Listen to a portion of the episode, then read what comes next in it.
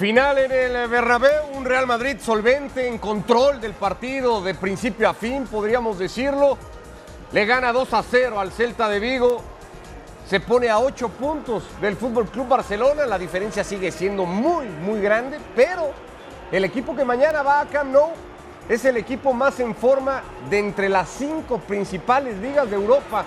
En un momento de muchas dudas del Barça, con tres partidos consecutivos sin hacer gol, así que el Madrid, digamos, en ese sentido, cumple su parte y le pasa la estafeta al Barça, que mañana tendrá que mantenerse. Buen partido de Militao, golazo del brasileño, lleva cinco en la temporada para el 2 a 0, el primero lo hizo Asensio. Ojo al dato, ¿no? Que publicaba Mr. Chip al medio tiempo. Cada que Asensio marca, el Real Madrid tiene ya con la de hoy 21 victorias consecutivas en todas las competiciones. Con Jared Borgetti, Alex Pareja, Ricardo Puch con ustedes. Analizamos la victoria del Real Madrid en este post de fuera de juego. Una victoria, sí, diría eso, ¿no? Sobre todo cómoda, convincente, Jared, del Real Madrid. Sexta consecutiva sobre el Celta en Liga. Sí, hola, pues, ¿cómo estás? Así es. Un partido que creo que hasta cierto punto se tardó en llegar el gol. Se esperaba un poco más del Celta. No fue así. El Real Madrid, sin hacer un partido tan bueno y que no era necesario, lo terminó ganando sin problema. Alex Pareja, ¿qué te ha parecido así de entrada el partido? ¿Cómo lo ha sobrellevado el equipo de Carlo Ancelotti? ¿Con qué te quedas de la victoria? ¿Qué tal amigos? Me quedo con que ha sido un partido bastante cómodo para el Real Madrid, que no ha necesitado meter la quinta marcha para eh, acabar de vencer al Celta. Los dos goles son psicológicos, uno justo antes de- del descanso, el otro al regresar del camerino y poca cosa más. Podemos hablar de muchas actuaciones individuales. Marco Asensio, por ejemplo, que vemos el primer disparo de- del Real Madrid a los 22 minutos. De Camavinga, que ha hecho un partido estratosférico, el partido de Vinicius también, pero a nivel grupal el Real Madrid no necesitó poner la quinta marcha para superar al Celta. Lo intentó el Madrid, tuvo un remate a portería el Real Madrid de 11 intentos en la primera mitad. Nacho la ponía desviada hasta que aparece una gran pelota de Dani Ceballos para explotar la velocidad de Vinicius, la diagonal y la presencia de Marco Asensio. Otra nota aprobatoria, ¿no, Alex? De Asensio, que ya lo hemos dicho varias veces, parece ponerse a prueba cada vez que salta al campo. Hace rato que me parece ha convencido en las oficinas de Berna- del Bernabéu. Sí, como finalizador y como asistente al golazo de cabeza de Militao nada más eh, empezar la segunda parte. El Celta defendía en zona ese saque de esquina, que es algo que a yo aborrezco, defender en zona. Haces bien. Si no estás muy atento te puede pasar esto. Militao está tremendo. ¿Qué- ¿Quién dice hacer bien? ¿Eh, ¿Jared? ¿Eres tú? Jared. Yo, yo he dicho que haces bien en... en- A ti no te marcaban en zona, ¿no? A ti te tenían que tomar personal, A mí ¿no? me la regalaban, si me marcaban en zona, me regalaban la oportunidad de poder anotar. Es- yo también estoy en contra de los Sí, que marcan en zona. Re- de- deslinda responsabilidades, ¿no? Claro, no hay Hace rato decía Alex que no, no hubo necesidad de meter quinta.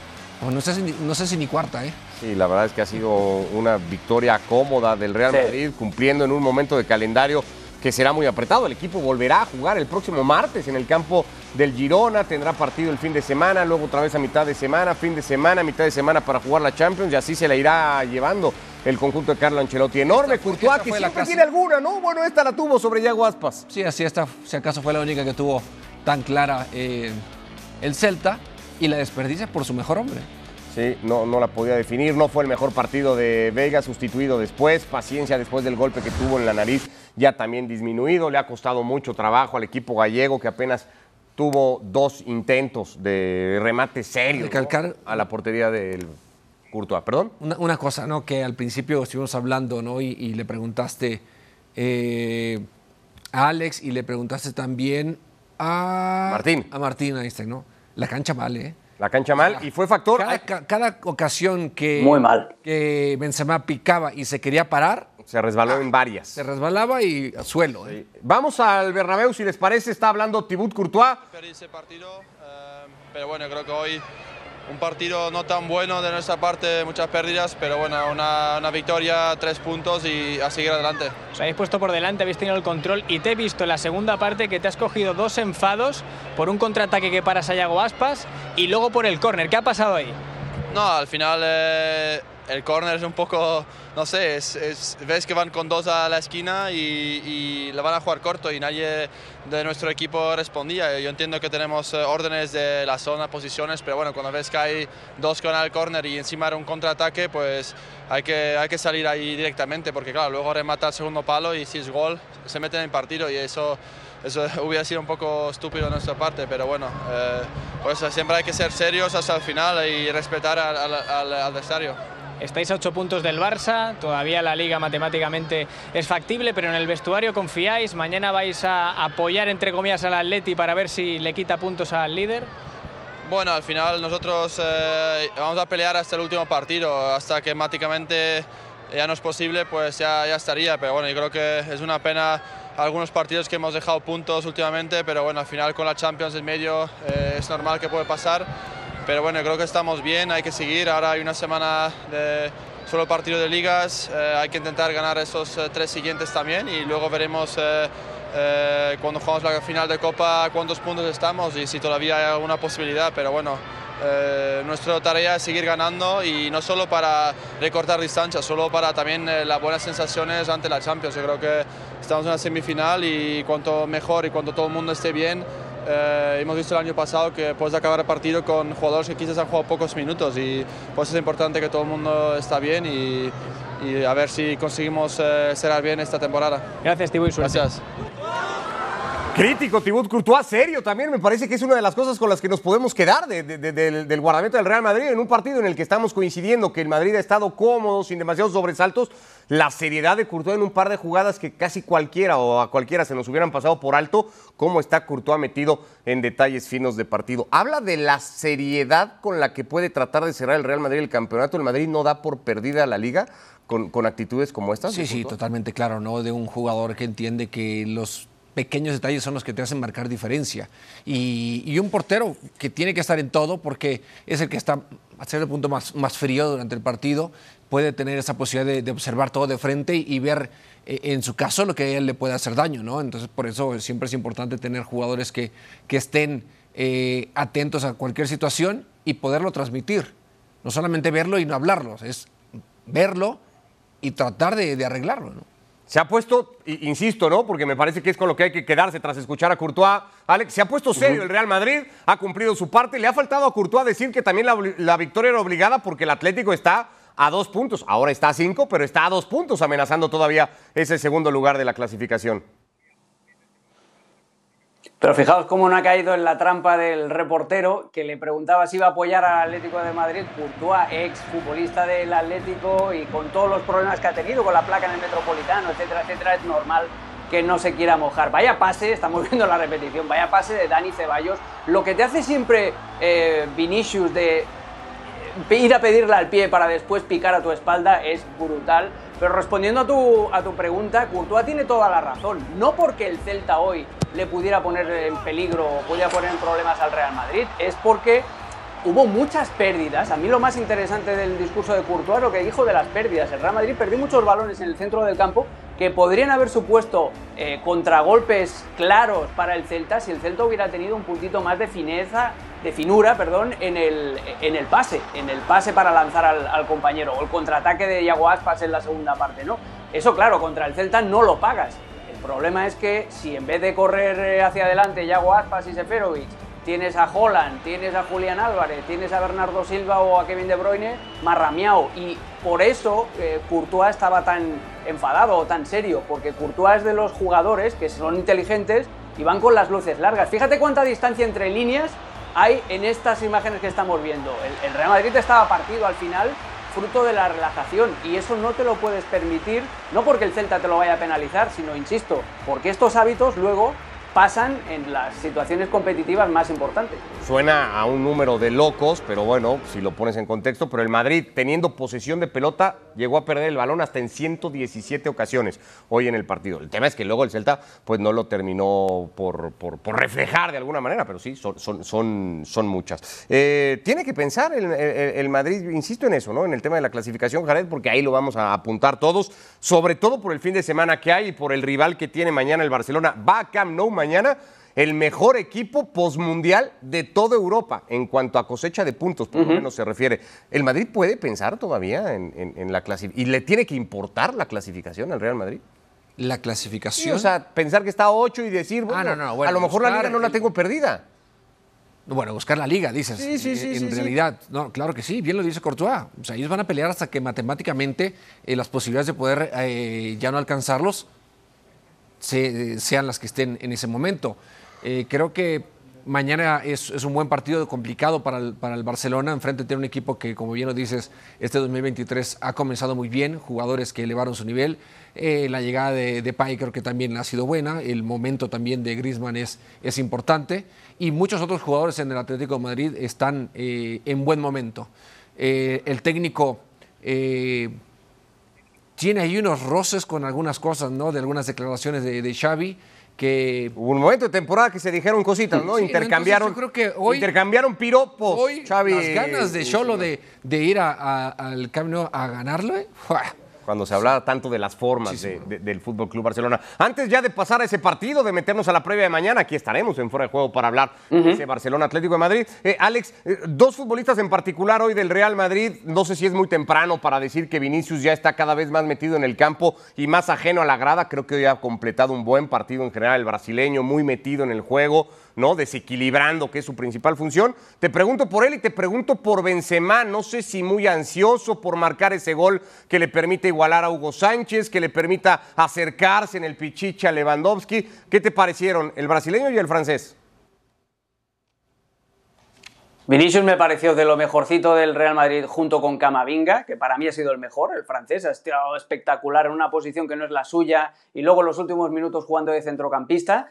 Pero Vinicius es de los jugadores que, te hacen poner la televisión eh, para ver lo que pueda pasar en cualquier momento, aunque el partido tenga un ritmo más trotón de pretemporada como el día de hoy, eh, que no sea especialmente brillante, pero sabes que cada vez que agarra la pelota Vinicius puede pasar algo y, y hoy estuvo espectacular, además con un repertorio tremendo, bicicletas, elásticas, la jugada del primer gol es maravillosa porque hace ese arrastre que os digo, de ir a amagar con ir a pedirle al pie, arrastrar al lateral y después giras y tienes todo el espacio para ti. El pase de Dani Ceballos también es maravilloso. Desequilibró mucho al Celta de Vigo, pero también al Real Madrid. El mapa de calor del Real Madrid ardía, parecía el infierno por la banda izquierda y por la derecha prácticamente no aparecía nadie, porque eh, Asensio no te da la profundidad al ser zurdo e ir para adentro. Y lo de Benzema es lo que habíamos hablado en la previa, si os acordáis.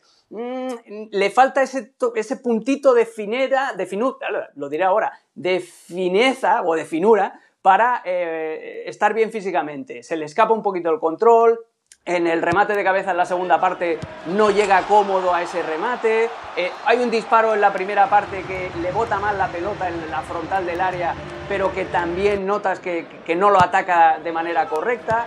Es decir, que sí, Benzema se mueve, lo intenta, tuvo mucha más movilidad que el día del Chelsea, por ejemplo, en Stamford Bridge, pero le notas que le falta ese puntito, eh, no sé yo si de, rodaje o de qué, pero no, no es el Benzema de la temporada pasada todavía. Y hablemos también un poquito de lo, de lo que ha, elevado también su nivel eh, militado, ¿eh?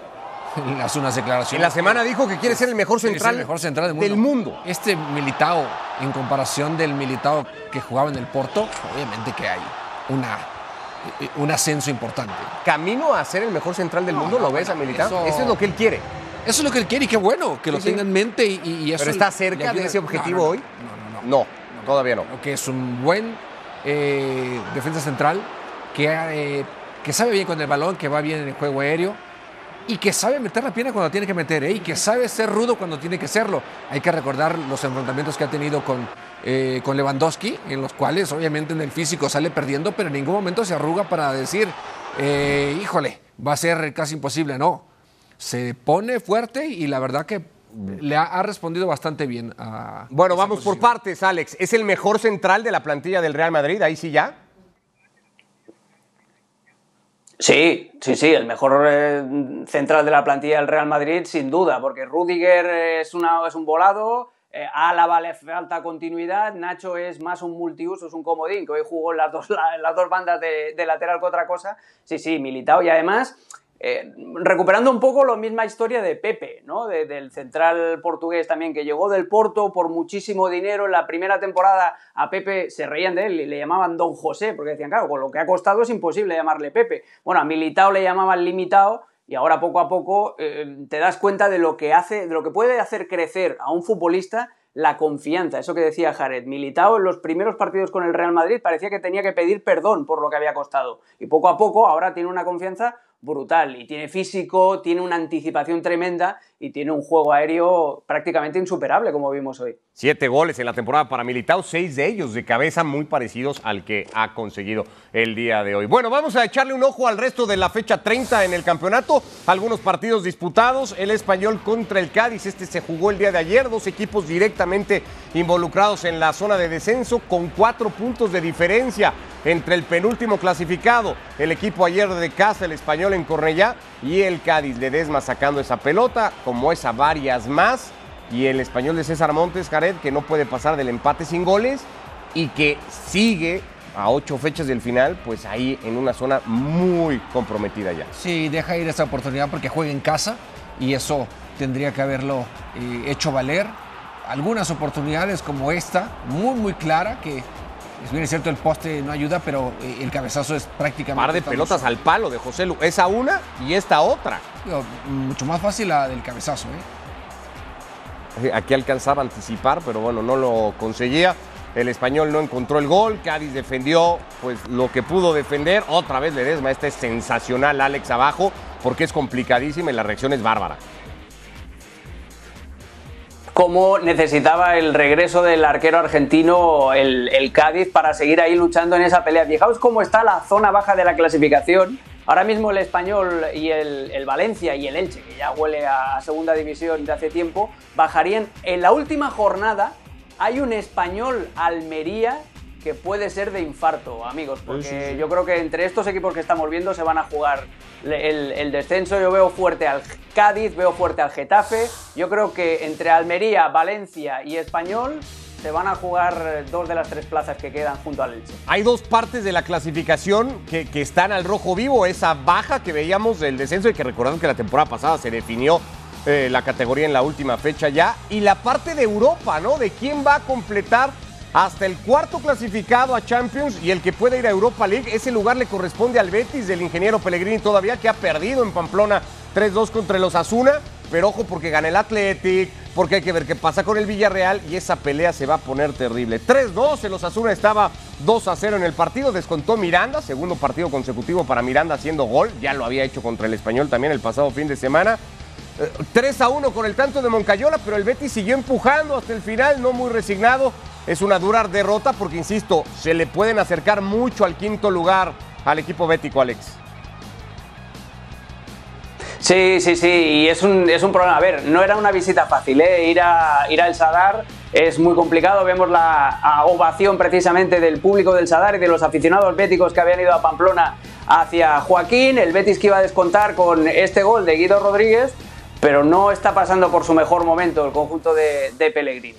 Por cierto, Joaquín que anunció en esta semana ya su retiro una vez terminada la temporada entre lágrimas en un homenaje y en un evento, en, un acto eh, pues, muy bien presentado, digamos, por el Betis. Estamos con la Real Sociedad Rayo Vallecano, vaya partido para el equipo de Imanol Alguacil, lo estaba perdiendo 1 a 0 el gol de Isi Palazón había adelantado al conjunto de Vallecas, próximo rival a mitad de semana del eh, Fútbol Club Barcelona. Sin embargo, lo termina ganando Jared La Real para aferrarse, porque esa es la sensación que está haciendo esta la recuperación de pelota de Palazón para después definir el 1 a 0.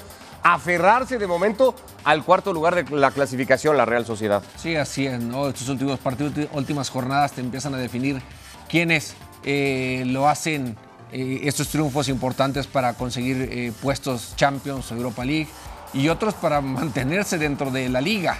Entonces hay, hay emoción arriba y abajo en la tabla y se ponen interesantes los, los juegos. Sorlote empató el partido al 59 y luego un gol en propia portería. Alex le iba a dar a la Real la victoria 2 a 1. El equipo sigue cuarto. No, no es malo porque aprovecha el descalabro del Betis y, un poco eso, ¿no? A tratar de ganar confianza. Tercera victoria consecutiva en casa para el equipo de Alguacil, que había tenido una segunda vuelta mm, de muchas dudas, sobre todo como local. Importante ligar los últimos nueve puntos como local.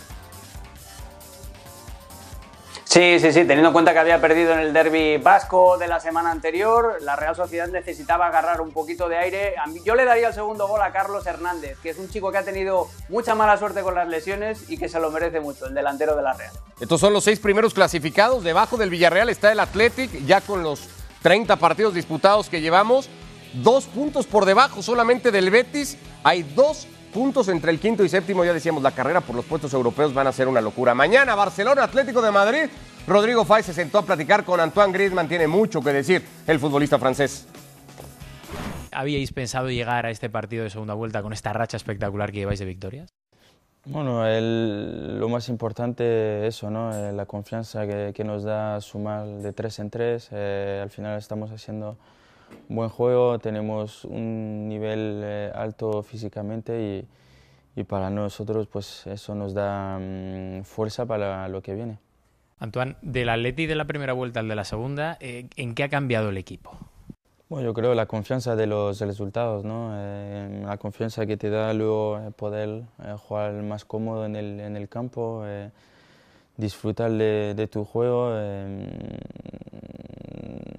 no, no, lo hicimos bien en, la Champions, entonces no nos daba confianza en la Liga luego, ¿no? Eh, antes era complicado, ¿no? Porque hacíamos buenos partidos, pero no metíamos el, el gol o encajábamos muchos goles eh, que no es... Eso no es el Atleti, entonces había que volver a reiniciar un, un poco. Eh. Entre que el equipo no acababa de arrancar, tu situación contractual con aquello de, de jugar solo unos, unos minutos, que sentías igual quizá algo de frustración. Sí era muy, muy difícil, muy complicado, eh, duro casi, porque veía que podía aportar más. Del Antoine del Barça al Antoine del Atlético de Madrid, ¿cuál puede ser la diferencia? Quizá esa posición, el peso específico que tienes aquí. Yo creo también el, el hecho de, eso, de ser libre, de, de, poder ver dónde puedo hacer daño al rival, eh, que a mí eso me, me encanta. Uh, ¿Siempre es especial volver el partido al Camp Nou? Sí, porque al final fue mi estadio durante dos años, eh, un año donde era muy complicado porque era nueva posición, eh, nuevo vestuario, eh, nuevo juego, mucho más de, posesión y al final el segundo año fue mucho mejor en, todo y, y, al final eso va a ser algo especial pero con otra camiseta y, y ojalá podamos, podamos ganar. Antoine Griezmann platicando con Rodrigo Fáez de cara al partidazo que se juega mañana es el Barcelona contra el Atlético de Madrid. Es el rendimiento igualmente de Griezmann en liga. No, no es comparable muchos más partidos disputados con la camiseta del Atlético de Madrid. Pero visto desde ahora o, desde aquí, desde la barrera, Jared, como a veces hay que ver los toros, eh, ¿fue un error de Antoine Griezmann salir al Fútbol Club Barcelona? ¿Se equivocó? No, no, no. No. No, no, no. Para mí creo que no. ¿No? Eh, para mí no, no dejó eh, dudas en, Barcelona. En Barcelona eh, no era el, la figura como sí lo era en un principio con el Atlético de Madrid. En Barcelona había eh, otras figuras. Y aquí vuelve a ser la figura. Sí, sí, sí. Para muchos el mejor de toda la temporada en la liga. Es un estilo diferente del Atlético de Madrid al que jugaba en el Barcelona. Y él bien lo dice también. Se tuvo que adaptar al sistema de, juego del Barcelona. Tenía que depender también de otros jugadores. No era como en su tiempo en Barcelona, donde se la daban a él o jugaba al frente y, jugaba con alguien más. Y él, junto con otros, hacían maravillas con el balón. Acá era otro estilo totalmente de jugar. Creo que sí fue una exageración en lo que le compraron, eso sí, eso no fue culpa de él, pero para mí creo que hizo bien en las, cosas en, Barcelona. Antes de ir a Barcelona, Griezmann competía o, anhelaba estar a la par de Messi y de Cristiano. Fue a Barcelona a vivir a la sombra de ellos y hoy vuelve a levantar esa mano, Alex, para decir, acá sigo siendo uno de los futbolistas más importantes, ¿no? ¿Es un poco así? Sí, pero yo creo que ya se ha dado cuenta de que levantar la mano y estar en la mesa de los tres mejores futbolistas del planeta ya se le ha pasado el arroz, como se dice eh, vulgarmente en España. Para mí cometió un error yéndose al Barça. Eh, porque no iba a encajar en el esquema, porque además eh, estaba rodeado de gente que lo miraba así de manera sospechosa, empezando por Messi por Luis Suárez. No tuvo un inicio eh, nada fácil eh, Antoine Grisman y luego también venía eh, señalado por el público porque el año anterior había jugueteado con el Barça y había acabado, si os acordáis, decidiendo que se quedaba un año más en el Atlético de Madrid con aquel documental que produjo Gerard Piqué. Entonces, lo que mal empieza, mal acaba. Yo creo que lo mejor que le ha podido pasar a Antoine Griezmann es volver al Atlético de Madrid, donde el Cholo lo, lo envuelve bien, donde le da esa libertad que por cuestiones obvias no podía tener en el Fútbol Club Barcelona y ahora está disfrutando, eh, Ricardo. Hablábamos al principio, en, antes del partido, en la previa, del discurso de Ancelotti y cómo se quejaba de, lo cargado del calendario. ¿Por qué creéis que el Atlético de Madrid está volando en esta segunda? En este Porque no juega por otra cosa. Porque solo tiene un partido a la semana. Eso es, porque no tiene, no tiene más partidos y entonces el Cholo puede dedicar lo que a todos los entrenadores nos gustaría, una semana entera para hacerle un trajecito a la medida al rival, para probar cosas diferentes, para mejorar en aspectos como la salida de balón. El Atlético de Madrid en estos últimos dos meses es un equipo divertidísimo de ver porque es muy completo, porque no solo defiende, también ataca mucho mejor, saca muy bien el balón desde atrás y tiene una flexibilidad táctica brutal. Antes era probar cosas el Atleti, cambiaba de esquema, no le salía, no, ahora no, ahora decide qué es lo que le va a sentar mejor y hay una diferencia brutal. Y en cualquiera de los trajes que se pone, ¿eh? ni el 5-3, es el 5-3-2, el 4-4-2, a veces una especie de 4-3-3 con el que Simeone cierra los partidos, todos le sientan bien por la sencilla razón de que han tenido el tiempo necesario para poder trabajarlo. Y por eso el Atleti está jugando tan bien. 14 partidos post Copa del Mundo del Atlético de Madrid, ha ganado 10 de ellos, 6 de manera consecutiva, los últimos 6, 3 empates y solo una derrota, aquella del 8 de enero, cuando perdía en el Metropolitano ante el Fútbol Club Barcelona, un resultado que para muchos era engañoso, pero que le daba la victoria al Barça ¿Se puede parecer el partido de mañana a aquel de enero? ¿Fue injusto? ¿Es mejor el Atlético de Madrid que el Barça para mañana? En ese partido eh, lo termina ganando 0-1 sí. Eh, el equipo del Barcelona, pero terminó prácticamente defendiendo el, el, resultado atrás. Barcelona, ¿no? Entonces, yo creo que eh, mañana. Araujo saca una en el 89, brutal. En la línea, sí. Entonces, mañana veremos un partido con esas ganas y ese deseo del Atlético de, de regresarle lo que le hicieron en casa, ¿eh? Y sumándole que tampoco es que Barcelona esté muy bien, ¿eh?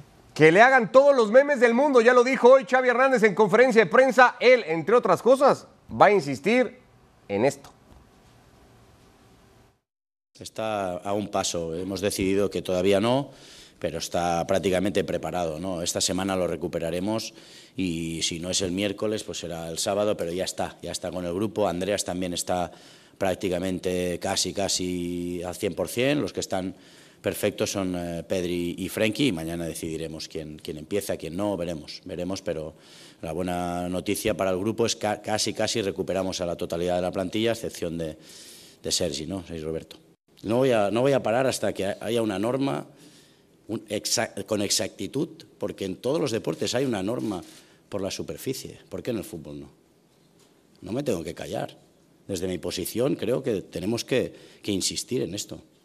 En el golf, si, no, si el césped no está bien, no se juega. En el tenis, si llueve, se para. Si está mojado, cuando tira LeBron James, ¿no? ¿Qué hacemos? Pasa de la mopa. Y nosotros, yo puedo meter el campo con charcos. No, lo puedo meter con charcos. ¿No? Entonces, ¿a quién beneficia eso? Yo veo en Barcelona que me gusta mucho.